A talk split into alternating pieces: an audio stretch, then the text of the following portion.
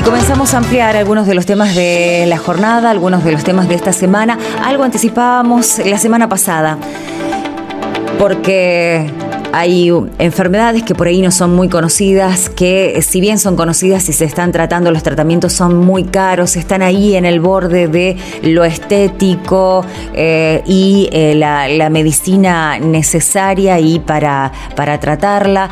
hay obras sociales que no reconocen los tratamientos y estamos hablando de una mm, jornada que se va a estar realizando hoy y el próximo sábado relacionada a la concientización y conocimiento de la dermatitis atópica Hoy es el día de la dermatitis atópica, este 14 de septiembre, y por eso colaboramos con amigos, con conocidos que están involucrados también en esta asociación aquí en Santa Fe. Bueno, ahora estamos en diálogo con Carolina Fecia, que es médica, pediatra y dermatóloga. Hola, Carolina, buen día, ¿cómo estás?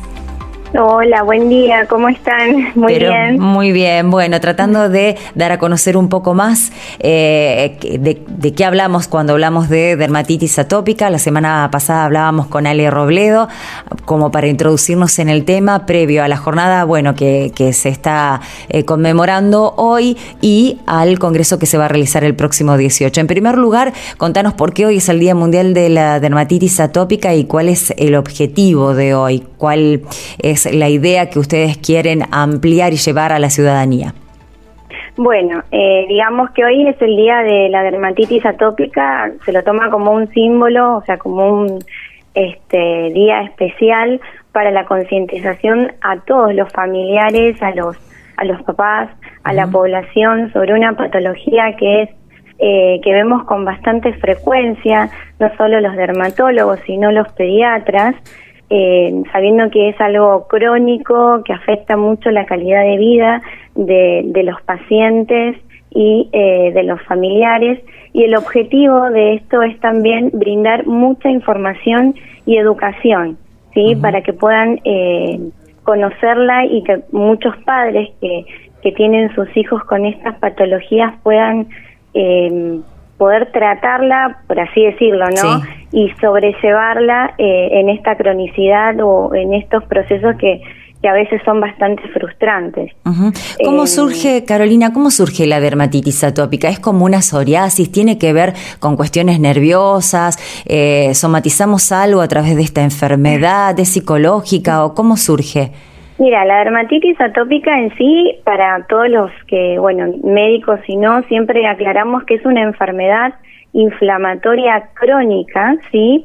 Que afecta eh, la piel y que va cursando con brotes y remisiones, ¿sí? El tema de que sea una, enfermedad inflamatoria crónica ya eh, nos hable un panorama bastante importante porque podemos hablar de muchas causas.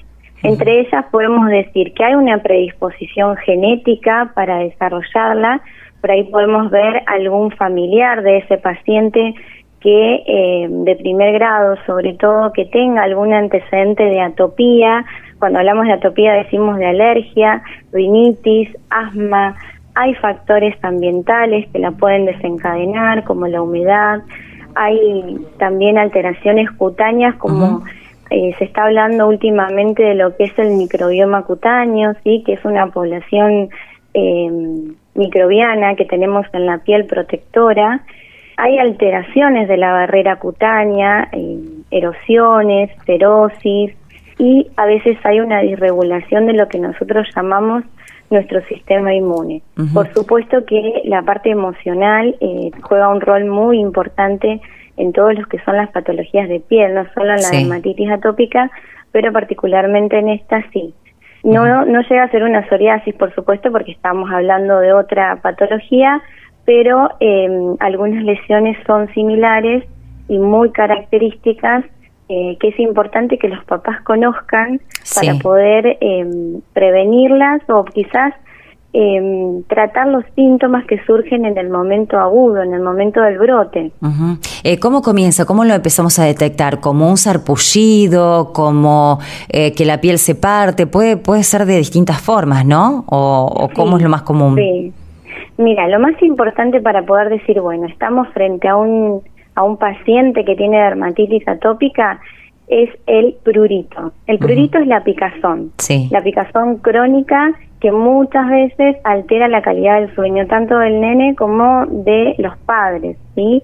Después lo que vamos a ver es una esterosis generalizada. ¿Qué sería eso? Una em, sequedad en la piel, ¿sí? Y dependiendo muchas veces de la edad del paciente, porque son eh, patologías que afectan a la infancia, se pueden ver después de los tres meses por lo general, eh, y afecta mucho a menores de cinco años, pero también se puede desencadenar en la adolescencia ¿eh? y, en el adulto inclusive, pero es más frecuente de la infancia. Em, sí. Perdón, te interrumpí, Caro. Bueno, no, lo, que quería, lo que quería eh, apuntar es que, eh, sobre todo en esta jornada, cuando se está recordando, conmemorando el Día Mundial de la Dermatitis Atópica, es que ustedes están haciendo hincapié en la necesidad de que las obras sociales cubran este tratamiento. Sí, sí, sí, como dije antes, es una patología crónica, ¿sí? Por ende, no es que uno va a tratarla en el momento que el paciente va a la consulta y los síntomas o signos desaparecen, sino que es un acompañamiento continuo porque los brotes a veces, dependiendo del grado de dermatitis atópica que tenemos, a veces son intensos y em, el acompañamiento por cansancio, por frustración, por, por también eh, dolor del paciente, porque son lesiones que muchas veces por el mismo rascado la piel se lastima y es muy importante mantener lo que nosotros llamamos barrera cutánea, ¿sí? que es la piel íntegra para evitar este tipo de brotes y para eso requerimos de tratamientos que muchas veces sí, las obras sociales no lo cubren 100% y se genera em, algunos costos ¿no? en, el, en el tratamiento. Eh, yo siempre aclaro mucho que eh, es toda una rutina diaria, ¿sí? donde desde que nos levantamos hasta que nos acostamos tenemos maneras de poder eh, tratarla y toda la familia, a veces el paciente es muy chiquitito y no puede colaborar y lo, y lo manifiesta como dolor, entonces cuesta poder aplicarle cremas o hacer los, los tips que les digo yo a los pacientes eh, para poder sobrellevarla. Hay, hay pacientes que también están en la adolescencia y también no están con la rutina de colocarse muchas claro. cremas. y eso cuesta también. Bueno, eh, Carolina, van a participar de un congreso el próximo 18 para todos aquellos, bueno, profesionales, no sé si también está abierto a padres, a familiares que están atravesando esta enfermedad del próximo 18. Nos quedaría dar esa información, cómo participar y en qué va a consistir esta actividad. Sí, en realidad la actividad lo que va a consistir es en informar. Como siempre digo, lo más importante es educar, va a haber varias charlas y educar a los pacientes, sobre todo para que conozcan qué es la dermatitis atópica, los factores que la exacerban, todos los papás que tengan eh, hijos con dermatitis atópica eh, pueden participar, profesionales, hay pediatras, no solo dermatólogos que también eh, tratan patologías como este caso, que muchas veces uno trabaja de forma interdisciplinaria con el pediatra, con el nutricionista, con psicólogos, a veces alergistas, inmunólogos, todo está abierto a toda la población para que lo puedan disfrutar. Y, y bueno, y también eh, es conocer, educarse, saber qué es lo que tengo o qué es lo que tiene mi hijo y actuar en consecuencia y bueno, y aprender. Eso es lo más importante para mí, no solo de la dermatitis atópica, sino de todas las patologías de piel.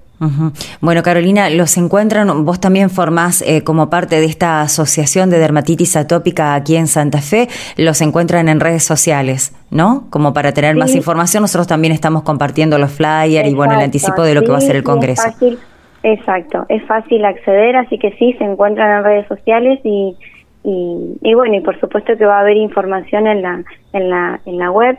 Vamos a subir información en el consultorio también para que los pacientes que, que siempre van estén al tanto de, de, esta jornada. Y, y, bueno, este, a mí me gustaría también aclararles un poco el tema de cómo eh, cómo detecto yo, como dije anteriormente, que me quedó ahí un, un, signo importante, eh, cómo detecto yo al paciente o cómo sé que mi hijo tiene dermatitis atópica. Sí, por favor, Caro. Bueno, uno de ellos, como dije anteriormente, es esa cerosis generalizada, esa picazón, sobre todo que molesta mucho de noche, sí, que es lo más frecuente, y vamos a ver zonas rojitas en la piel de los bebés, zonas rojas, le digo yo, o eritematosas en la zona de los pliegues. Algo importante es que esto tiene que ser crónico, porque muchas veces van eh, por quizás dos o tres días de estos síntomas o signos y no es una dermatitis atópica, ¿sí? Tiene que ser crónico y algo que no resuelve con tratamientos sencillos, ¿sí? Bien, Así que bueno, aclarado. Bueno, muchas gracias Carolina. Por favor. Y bueno, cuando necesiten difundir algo con respecto a, esta enfermedad, concientizar, ahí estaremos. Espero que salga todo muy bien para el próximo 18 y que muchos eh, santafesinas, bueno, ojalá que no sea mucho porque quiere decir que están enfermos, pero no, los interesados se conecten en este seminario, en este congreso el próximo eh, sábado. Así que bueno, muchas gracias por el trabajo que hacen y por esta entrevista. Bueno, muchísimas gracias. Eh, Carolina Fecia, bueno, dermatóloga, hablando de lo que hoy se está, eh, bueno, tratando de concientizar y conmemorar el Día de la Dermatitis Atópica. Hoy también es el Día del Cartero. Hoy es el día del cartero, así que vamos a ver eh, si alguien que nos está escuchando, que nos está viendo, nos cuenta algo. Eh, es ahora ya muy poco habitual recibir una carta, pero en una época lo era. Yo tengo cartas guardadas. Nos pueden contar eso. ¿Qué cartas tienen guardadas? ¿De quién tienen cartas guardadas? ¿Si se siguen carteando con alguien o es todo email? Porque hay algunos nostálgicos que todavía les gusta escribir una carta eh, así en manuscrita y, enviarla. Es una cosa ya muy rara, creo que nuestros hijos ni, saben de qué estamos hablando, pero si nos querés contar, dale, lo podés hacer. 342 5 triple 235 es nuestro WhatsApp, eh, pero también lo podés hacer a través de nuestras redes sociales y por qué no mandarnos una foto de aquella carta que tenés guardada, no sé por qué, pero también lo podés contar.